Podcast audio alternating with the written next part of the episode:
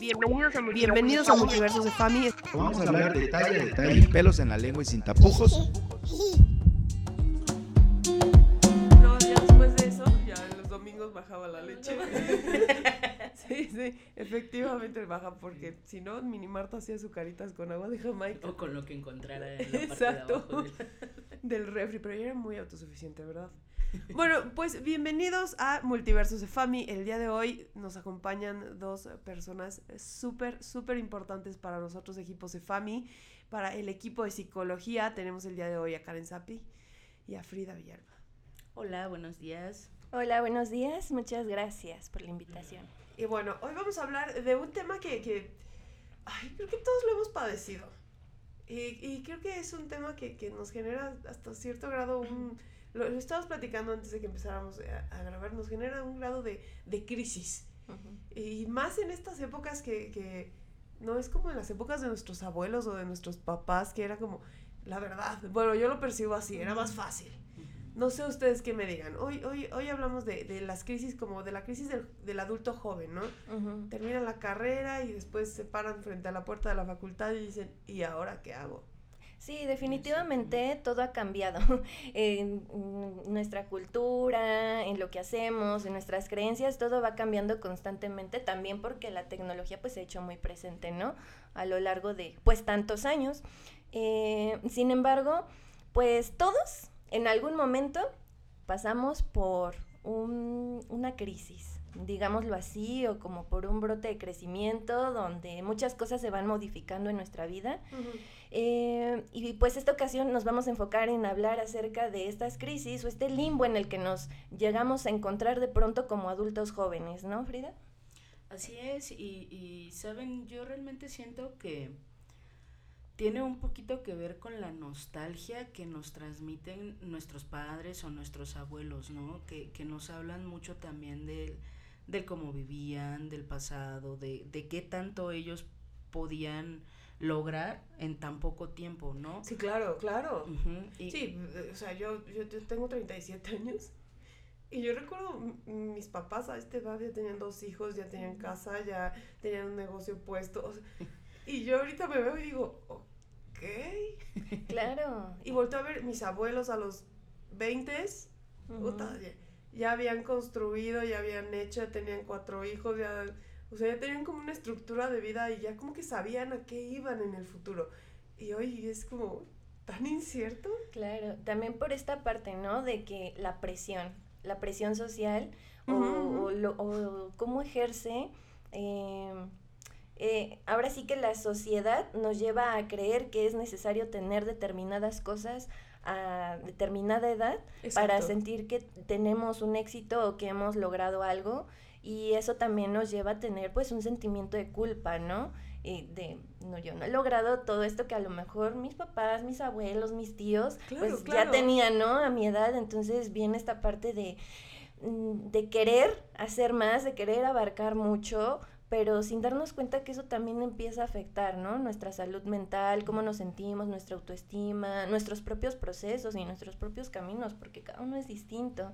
Ahora, pues, muchos empiezan a priorizar también esta parte de la parte académica, los estudios, lo laboral, y empieza a quedar en segundo plano o, o como una prioridad secundaria o terciaria, una familia, tener hijos, lo empezamos a dejar Sí, ya claro. para después Para después. porque nuestras prioridades pues se van modificando, ¿no? A como era antes, que sus prioridades pues era eso, ¿no? Casarse, eh, tener un trabajo, tener hijos, tener negocios, ahora sí que crecer también económicamente, pero de sus principales era pues su familia.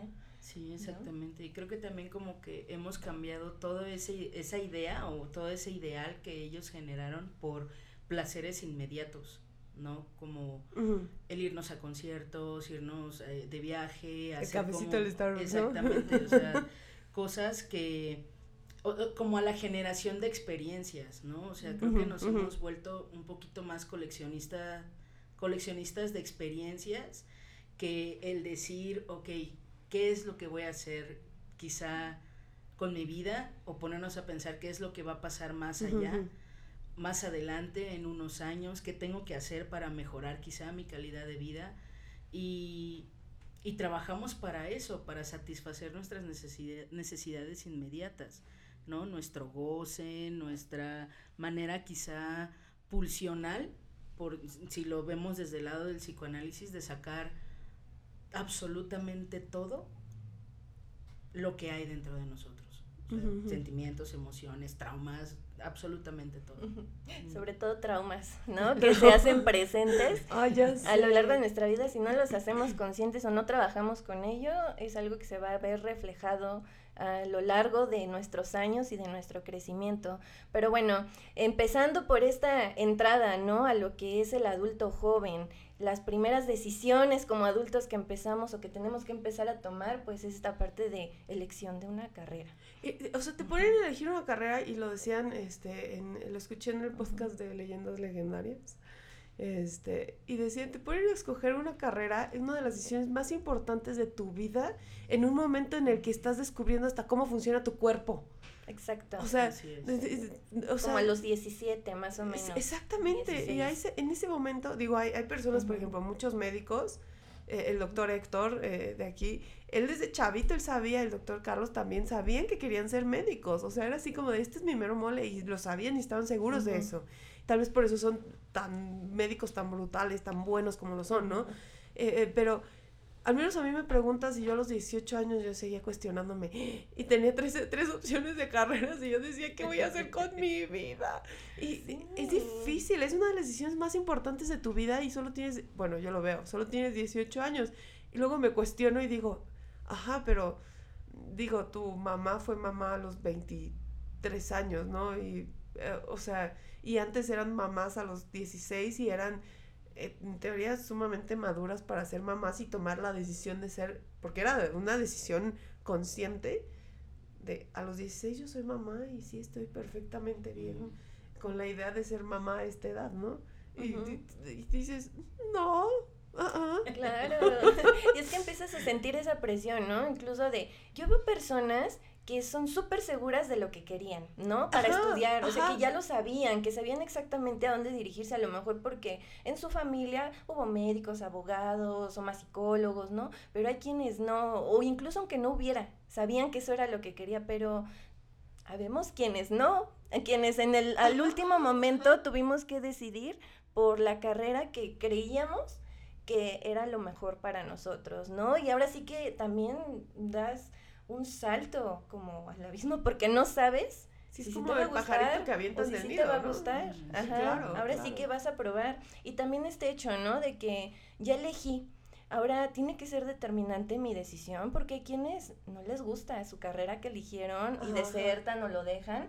Y viene esta parte de, ah, ya perdiste el tiempo, ¿no? Ah, claro, claro, que esa es la otra. ¿Por qué no se nos permite perder el tiempo? ¿Por qué las decisiones que tomamos siendo jóvenes tienen que ya ser determinantes para toda nuestra vida, si somos jóvenes. Claro, porque, porque, porque está mal visto el tema de, de, me tomo, salgo de la prepa y no es que no vaya a estudiar, pero me tomo un año para trabajar, para salir, para eh, ver qué me gusta, qué no me gusta, para, es más, para irle a miserear y para ir a, a entender lo que es una responsabilidad de un trabajo, de llegar a una hora, de... O, o sea, yo se lo digo mucho a los chavitos que, entran a las escuelas cuando doy el curso de, imagen para egresados. A mí me hubiera gustado que me dijeran, empieza a trabajar o empieza con un proyecto de emprendimiento desde el día uno de tu carrera. Porque no pongas todos los huevos en una sola canasta, eso es, hijo, yo creo que eso debe ser una ley divina. no, eh, o sea, tienes que tener como más opciones una vez que sales, como para que no tengas esa incertidumbre de ya salí de la carrera, pero aún sigo dependiendo de mis papás, pero ya teóricamente ya tendría que ser independiente y me tengo que ir a vivir a otro lado. O no sé cómo relacionarme, o cómo conseguir un trabajo, o cómo mantenerlo. O no hay. O no hay. no hay, no, que esa es otra, otra de las crisis, ¿no? Sí, realmente creo que lo que dices acerca del tiempo tiene mucho que ver prácticamente con la muerte, ¿no? O sea, con ese momento inminente que todos vamos a pasar, pero al cual la mayoría eh, le temen y no porque llegue, sino que creo más bien el temor va dirigido hacia qué hice en esta vida, qué logré en esta vida. ¿Qué dejé? ¿Qué, dejé? ¿Qué huella dejé? ¿Quién me va a recordar? ¿Qué van a, ¿Qué van a recordar de mí? O sea, al final de cuentas somos eh, seres sociales, ¿no? Independientemente de cuánto apreciamos algunos nuestra soledad, eh, nuestra existencia a lo largo de los años la hemos basado en el me ven. Y si me ven existo, ¿no? Claro, claro. Entonces, ¿qué hago para eh, quizá demostrarlo, ¿no? Y, en algún momento lo dijimos, por eso las redes sociales atascadas de, imágenes, fotos, viajes, o sea, absolutamente todo. Porque forma parte de, nosotros, del mostrar, o sea, no somos seres tan cautelosos, sino que nos encanta el exceso de todas maneras, de todas formas, ¿no? Así como eh, no, no, me refiero nada más a fiestas, alcohol, no, me refiero también a trabajo, me refiero al uso de redes, o sea, somos seres realmente que necesitamos adrenalina para vivir. Necesitamos hacer, Exactamente. necesitamos estar haciendo y de repente pues se nos olvida, ¿no? Que es importante ser, porque estamos más concentrados haciendo, produciendo, ¿no? y es por lo que las demás personas pues están esperando de uno, ¿no? O nos dicen, ¿y luego qué sigue? Ya acabaste la carrera. Y después... Ajá, como que apenas estás asimilando que ya acabaste tu carrera y que ahora tienes que entrar al mundo laboral y viene esta parte como dice Frida, y si no hay, Exactamente. la parte de estar tocando puertas y que te rechacen o que te vean feo o que encuentres un lugar y te traten mal y ahora sí que, exploten. yo volteo a ver y los sueldos que les están ofreciendo a los chavitos egresados y dices, perdón, pero eh, ¿eso es digno? ¿O eso es realmente lo que un chavito que se esforzó en terminar una carrera? Porque, seamos honestos, no todos terminan la carrera y tampoco una carrera o sea, digo, sí para temas de salud, que es lo que ustedes abordan, ¿no? Sí, sí, sí, se requiere una carrera, pero no necesariamente vas a ser exitoso porque tienes una carrera universitaria. Y yo creo que eso lo tenemos que tener muy en claro. El éxito o la prosperidad personal y el éxito personal, yo creo que no se mide en base a la, al cumplimiento de las expectativas sociales externas a uno. Yo creo que se miden con respecto de lo que uno mismo se impone como quiero cumplir esto. Y una vez que lo cumplí, bravo, ese es un éxito. Sí, ¿no? darte cuenta incluso de eso es un éxito. Porque eh, eh, el hecho de que tú pienses que tus, tus éxitos o quién eres está definiendo a partir de lo que estás estudiando, tus logros académicos, de tus logros laborales, em, y que solamente bases tu personalidad y tu identidad en eso, eh, pues deja de ser ¿eh? funcional en algún momento y va a empezar a causar estragos, ¿no? En otras áreas de tu vida precisamente porque no estás aceptando que tú eres más allá que solo eso. y darte cuenta de eso también es un proceso. Es un, que te dejen, bueno, que te lo permitan, ¿no? Eh, sí, socialmente que te lo permitan. Y, y, también desde la parte de los papás, o sea, porque de alguna u otra manera nosotros somos como todos esos quizá sueños, oportunidades que ellos en algún momento tuvieron que abandonar o que tuvieron que perder, somos quienes de alguna manera para ellos tenemos que cumplirlas, ¿no? Pero es como el, también atreverse a, cortar el, lazo y decir, ¿sabes qué? Eh, lo entiendo, pero no quiero eso, ¿no? Y necesito hacer lo que yo quiero, lo que yo necesito para sentirme bien, en lugar de quizá acatar, terminar haciendo lo que tus órdenes, siguiendo tus órdenes y viviendo de una manera infeliz. Y por eso necesitamos ir a terapia. Papás, hijos, todos necesitamos ir a terapia. Bueno, yo lo dejo como un paréntesis después de estos comentarios, ¿verdad? claro, yo creo que también para los papás es súper difícil, eh, como dice Frida, eh, ellos renunciaron tal vez a muchas cosas y se sacrificaron, ¿no? A lo largo de su vida para que pues nosotros pudiéramos tener lo que hoy tenemos, ¿no? Entonces, ¿qué más quisieran los papás, las mamás? Que no suframos, que no nos equivoquemos, que no nos pase nada, que todo lo que hagamos sea un éxito y nos vaya súper bien. Pero la verdad es que tenemos que aprender a soltar eso. No podemos mantener a nuestros hijos en una burbujita y nosotros tampoco como jóvenes no nos podemos mantener ahí.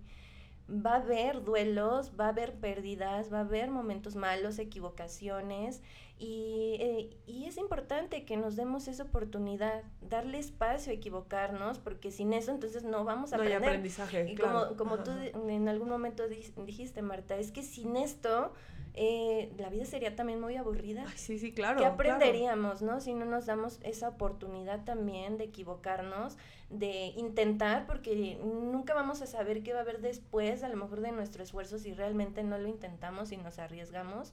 La vida va de eso, de vivirla y de permitirnos. Sí, claro, claro. y, y, y, yo lo veo porque al menos eh, yo tengo hasta un doctorado y la realidad es que... Eh, eh, y esto, esto ya lo vi en terapia, ya lo platiqué con mis papás, todo lo que ustedes quieran, pero en gran medida, parte del que yo estudiara un doctorado era porque yo decía, tal vez de esta manera estoy cumpliendo expectativas de mis papás. Y voy, como no cumplo con sus expectativas eh, personales de pareja, de, eh, de, que estoy casada, de que tengo hijos, de que todo esto, sí, sí, sí quiero exceder sus expectativas profesionales. Y entonces voy a estudiar un doctorado. Eh, digo, no lo fue todo, porque también, digo, me encanta estudiar, pero en gran medida o una parte de eso fue el, voy a cumplir con esas expectativas. Y creo que eso está mal. O sea, que, que los chavos entren a estudiar una carrera porque crean que eso es lo que se espera de ellos y crean que eso es lo que sus papás, lo que va a hacer felices a sus papás sin preguntarse qué espero yo de mí y qué quiero yo de mí y hacia dónde voy yo, Creo que ese es el primer error que comete uno al decidir qué estudiar. O al decidir, eh, eh, o al momento en el que uno pone el pie como adulto joven en la vida. Que, es, eh, que, que nos han dicho que es a los 18 años, ¿no? Socialmente, que yo creo que cada uno entra como adulto joven en diferentes etapas. Esa es la Exactamente. La verdad es que la edad tampoco nos va a dar madurez. O sea, tampoco es signo de que vamos a ser maduros. Yo creo que las experiencias y cómo tomemos esas experiencias o lo que hagamos con ellas es lo que nos va a llevar a un punto de madurez, ¿no? A lo largo de nuestra vida. Claro, porque podemos hacer todo, todo lo contrario, ¿no? O sea, cometer errores y seguirlos cometiendo ah, hasta ah, que estamos en, en, un hoyo, ¿no? Que, no sé, en algún momento quizá todos lo hemos hecho, ¿no? Pero el aprender de cada una de las eh, necesidades que tenemos como seres humanos, porque son diferentes y porque todas existen y porque todas son importantes, nos hace abandonar eh, esa, esas ganas de, de, morir tal vez, o sea, de ponernos en el límite de que nos lleva a a un completo... Como estar en el limbo, como estar este, adormecido, ¿no? Sí, exactamente. claro, claro. Y, y, la realidad es que, híjole, hay tantas cosas que puede hacer un adulto joven sin necesidad de enfocarse exclusivamente a tengo que estudiar, este, esto es lo que se espera de mí, esto es lo que cuando insisto, si vas a terapia antes de tomar una decisión tan importante, si tienes tantas dudas y te sientes tan confundido, para eso está la terapia. Ve a terapia para que tengas una guía vocacional y que no te digan como, por ejemplo, a mí, no estoy diciendo que es el caso de todo el mundo, que hice mis exámenes vocacionales, yo muy linda, lo que ustedes quieran, y me salía, puede ser médico, puede ser este, eh, ¿cómo me dijeron? Puede ser comunicóloga, que fue lo que estudié de base, y, o puede ser otra cosa, no me acuerdo. Pero eran tres cosas que eran diametralmente opuestas las tres y yo así como de, ah, ¿saben? Era, era así. O si no, al final terminaba ya que hablaba con la coordinadora, puedes estudiar lo que quieras. Sí. Exacto. O sea, ¿cómo? Exacto. Yo también recuerdo cuando hice mis exámenes vocacionales, me parece que había salido como una rama social, pero no era directamente de la psicología. Entonces yo cuando vi mis resultados, me decepcioné. Porque no quería eso. Yo vi los resultados y dije, yo no quiero esto. No me siento identificada con estos resultados. Totalmente, Entonces, eh, o las demás personas veían mis habilidades y me decían, ay, ¿por qué no te metes a arquitectura? ¿No te metes a diseño gráfico? ¿Por, qué no te metes a todo esto? ¿No? Entonces, eh, pero no lo quiero. No, no me identifico. Por ejemplo, eso fue lo que le pasó a mi papá. Le dijeron, toda la vida le dijeron, es que porque mi papá siempre ha sido muy bueno para la palabra. Y toda la vida le dijeron, es que tú serías muy buen abogado, y tú serías muy buen abogado, y tú serías muy buen abogado. Bueno, estudió leyes. Díganme cuánto tiempo ejerció la carrera. Prácticamente nada. Y la realidad es que mi papá tiene un, es muy bueno con la palabra, pero es un cuate súper creativo y entonces tenía una llantera y él se metió a estudiar y le sabe de coches y la creatividad para arreglar los coches y le encantan los coches y todo. y, y, dices, nada que ver sí, sí, sí. Con, con, este, con el tema de, de, de leyes. Claro, nada y... que ver. Y él mismo lo dice, lo estudié porque me dijeron que eso era lo que yo debía hacer. Ahí está el dilema, claro. ¿no? De hacer claro. las cosas porque los demás lo esperan de ti. Debemos de ser bien conscientes de que no tenemos la responsabilidad de cumplir las expectativas de las demás personas. Que de cualquier forma van a opinar, de cualquier forma este, no van a estar de acuerdo o sí van a estar de acuerdo va, va a ocurrir, ajá, mientras nosotros seamos conscientes de por qué estamos tomando esas decisiones, mientras nos llene, mientras queramos aprender algo, no es tiempo perdido. O aunque lo aprendamos y en algún punto del camino desertemos, tampoco es tiempo perdido. Sí, claro. No lo es. Y creo que también tiene mucho que ver con este intento que se, que se agradece gobierno, por favor, inténtenlo más, échenle más ganitas, pero de, de meter o intentar meter a la psicología en, en, el área educativa, ¿no? O sea, por ejemplo, en prepa, ¿no? Que es cuando Ajá. te realizan los exámenes vocacionales, ¿no? Eh, tenemos una, supongo todos llevamos una clase de tutoría en la cual pues nuestra tutora eh, intentó como hacernos entender todo esto, ¿no? Sí, o, claro. o, simplemente enfocar nuestra atención al hecho de tienes que ser una persona exitosa y punto, ¿no? Y, y claves para el éxito y todo, ¿no? Y sí, ok, nos realizaron pruebas, nos arrojaron los resultados, conformes o no conformes, pero nunca nadie se sentó con nosotros y nos platicó o nos preguntó qué era lo que queríamos, ¿no? ¿Y por qué menciono esto? Porque creo que también eh, hay muchos lugares en los cuales te realizan exámenes vocacionales uh -huh. como tipo orientación, pero realmente no se toman el tiempo de eh, quizá tener más sesiones contigo para, uh -huh. para decirte, ok, eh, esto es lo que te sale a ti, pero realmente tú qué necesitas o tú qué es lo que quieres, ¿no? O, o, no sé, háblame un poquito de, de, la relación que tienes con tus papás, háblame un poquito de cuáles son las expectativas que tú tienes de ellos o cuáles son las que ellos te piden o te exigen o te dicen y a partir de ahí entonces poder dar un algo más completo, ¿no? Uh -huh. Y poder orientar de mejor manera a el joven a que tome la mejor decisión, Claro, claro. Sí, sí, justo, ¿no? Porque a lo mejor no somos conscientes de que pues nuestra historia de vida es determinada, bueno, va a influir mucho claro, en nuestras decisiones, sí, sí, ¿no? Claro, claro. No es que nuestra historia de vida pues ya sea determinante y que así nos va a ir siempre, no, no siempre y cuando lo hagamos consciente, ajá, y, y tengamos esa responsabilidad de hacer modificaciones en esas creencias, ¿no? Eh, pero sí, definitivamente eh, la elección de la carrera, el mundo académico, el mundo laboral, sí es algo que impacta en la vida de un adulto joven, este, al momento también de, de relacionarse, de uh -huh, conseguir uh -huh. el trabajo, ¿no? Y luego aparte de eso, la presión y para cuando los hijos, y para cuando te casas, y para cuando la ca cuando tienes una casa, un coche, sí, claro, y como claro. vemos, las redes sociales siempre estamos compartiendo constantemente, ¿no? A mí personalmente sí me gusta ver eh, de las demás personas que ya se compraron un coche, que ya lograron algo, que ya hicieron algo. A mí me gusta porque a mí me inspira pero hay quienes lo ven como una presión, sí, claro. Ajá, de esta persona ya logró esto a esta edad y yo todavía no, o sea, yo todavía no hago esto. ¿Qué, qué, qué es lo que uh -huh. a mí me decía mi terapeuta? Porque yo soy uh -huh. una de esas, ¿no? Y no era porque lo veía en redes, sino porque mm, X o Y, pero era lo que me decía, uh -huh. cada quien vive a un ritmo diferente y de eso tienes que estar muy consciente.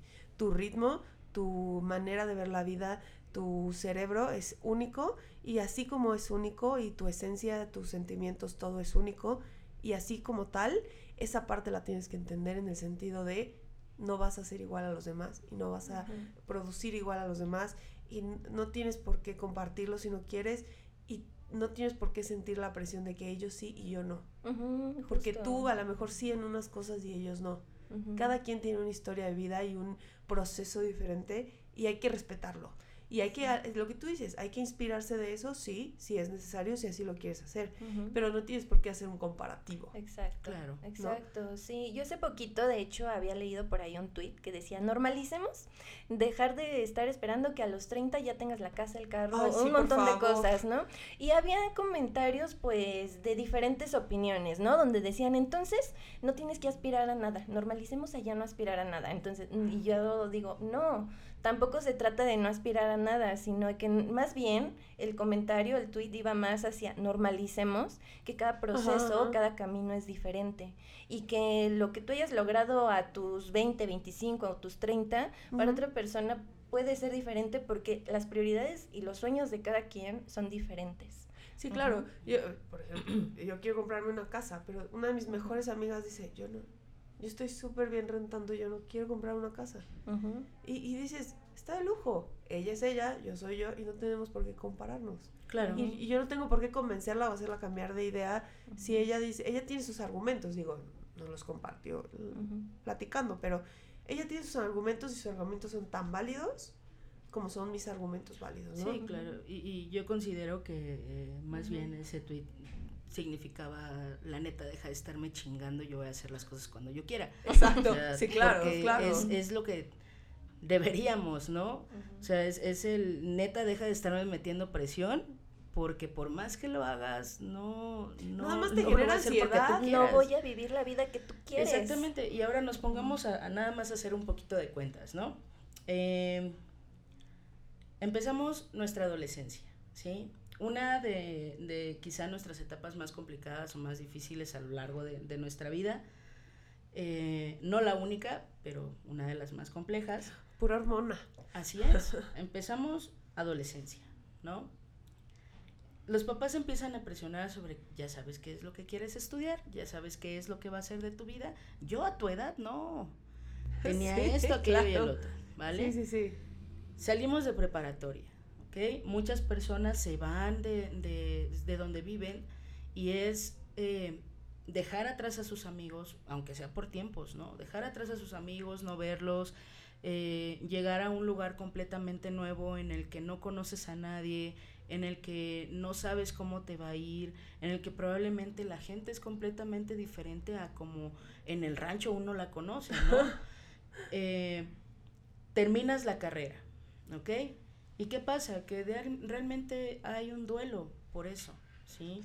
Sí, claro. Pasamos un duelo al terminar la carrera, porque es abandonar una parte importante de tu vida, donde también conociste amigos y son los amigos que probablemente van a seguir a lo largo de tu vida, porque son, llegan a ser los más importantes, aparte de que hay un poquito más de libertad, entonces las experiencias que viviste son completamente increíbles, ¿no? ¿Y, y qué pasa? Que por la mente llega el chin. eh, Ya se acabó ya tengo y que ahora trabajar. tengo que ser responsable. tengo que ser adulto, ¿no? Entonces, ¿qué pasa? Que no encuentras trabajo o es bastante complicado. eh, quizá no te pagan lo que, lo que tú quisieras, lo que aspiras, o de hecho que ni siquiera te alcanza, ¿no? Eh, que sigues aún teniendo o, o que pedir el apoyo de tus papás, Claro. Con, en algunas ocasiones con o sin reproches de parte de, de- de papás, ¿no? Que también es entendible, oye, ya, pues ya son tantos años, pues no. También Sí. se cansan, también están cansados. Pero, ¿cuánto tiempo llevamos? Son años de vivir en ansiedad, son años de pasar depresión, son años de estrés, son años de duelos que venimos arrastrando, porque aparte se nos acumulan y no tenemos ni siquiera eh, la oportunidad tal vez, o, o en muchas ocasiones Sí, claro, porque ir a terapia no es barato y, y Y lo platicábamos antes. Ir a fácil. terapia es, es una decisión de un punto de quiebre. O sea, tienes que estar quebrado para decidir ir a terapia. claro. Y eso está cañón porque no necesariamente tienes que reconocer que estás roto para ir a terapia. Tien- eh, puedes ir a terapia simplemente porque mm, creo que esto de aquí necesito eh, platicarlo Sí. y necesito una guía. Pero cuando estás chavito, por supuesto que no sabes que puedes hacerlo o que debes hacerlo, ¿no? Claro. Y que eh, además si también me voy por el tema de vas saliendo del trabajo o vas entrando a la carrera o vas tomando estas decisiones, pues tampoco tienes la solvencia económica para hacerlo, ¿no? Sí, Sí, y también mucho tiene que ver la parte de los papás, ¿no? Es que esas cosas no sirven. Claro, claro, esa es otra que decía. innecesario. Ajá, Sí, claro. exactamente. Y por ejemplo, al menos de mi parte, una de las cosas más importantes que intento hacer con mis pacientes eh, es que puedan comprender que ir a terapia no es nada más cuando nos sentimos así. Sí, cuando claro, cuando claro. sentimos que ya no podemos salir de ese hoyo, cuando sentimos que estamos hasta abajo y que, y que aún así decidimos escarbar más, ¿no? Sino que simplemente eh, lo podemos hacer en cualquier momento de nuestra vida, ¿no? Y probablemente cuando, cuando él se vaya, cuando mi paciente se vaya o, que tomemos un descanso, él tenga la, la quizá decisión de decir, ok, estoy atravesando por momentos un poquito complicados de mi vida, creo que sería bueno ir con alguien que me escuche, que me, quizá que me oriente, tal vez estoy cometiendo al- algún error o estoy repitiendo alguna, algo de lo que yo creí ya haber entendido y entonces regresar, ¿no? Y que de la misma manera se lo puedan compartir a las, a, a las personas que tienen alrededor. No necesitas estar hasta abajo para ir a terapia. O sea, puedes hacerlo siendo la persona más equilibrada del mundo. ¿Por qué? Porque está bien, ¿no? Porque de la misma manera en la que vas al doctor a hacerte un chequeo anual para que todo esté bien, creo que también deberías ir a terapia para Sí, claro. hacerlo. Pero bueno, también hay que reconocer que el tema de la salud mental y del trabajo hacia nuestras emociones es algo que apenas se está como liberando. Eh, Y, y que sigue, aún tenemos el tabú de que quien va a terapia está loco. Pues no me importa Claro. estar un poco loca mientras mi vida sea divertida y por eso voy a terapia. Pues bueno, muchísimas gracias por esta plática, muchísimas gracias por acompañarnos. Eh, ya saben, vayan a terapia. Para tomar este tipo de decisiones tan importantes, vayan a terapia. Es clave y lo van a agradecer en su futuro. Sí, definitivamente. Y sobre todo yo quiero dejarles con dos cosas. Paciencia, paciencia con tu propio proceso, con tu camino, con tus deseos y con tus metas, porque tus oportunidades, tus herramientas no son las mismas que tienen todos los demás allá afuera. Y definitivamente también flexibilidad. Sé flexible ante el cambio, ah, ante a lo mejor la oportunidad de que alguien te oriente de manera profesional o de también ser flexible ante el error y, y permítete aprender de eso Claro. mismo. Las decisiones que ahorita tomes eh, no tienen por qué ser determinantes en tu vida, ni ahorita ni en cualquier etapa. Ajá, en los 20, en los 30, en los 40, que sepas que tienes esa oportunidad de hacer cambios en tu vida cuando tú creas que es el momento. Perfecto. Muy, Muy bien. Y pues bueno, por último, nadie va a estar completamente de acuerdo con ustedes y tampoco en desacuerdo. Dejemos atrás los extremos y vivamos en equilibrio. Y pues aprovechando también eh, la parte de la orientación vocacional, nuestros eh, paquetes aquí en Cefami sí incluyen este acompañamiento psicológico. De lujo. De lujo, pues ya saben, acérquense acérquense con nosotros a Cefami. Tenemos paquetes que están enfocados para los estudiantes, para todos aquellos que están eh, yendo o trabajando en este proceso y que buscan tomar la mejor decisión para su futuro y que buscan atravesar este tipo de procesos o este tipo, esta etapa acompañados de un terapeuta. Aquí tenemos diferentes enfoques y bueno, muchísimas gracias por acompañarnos. Este fue un episodio más de Multiverso Cefami. Muchas gracias.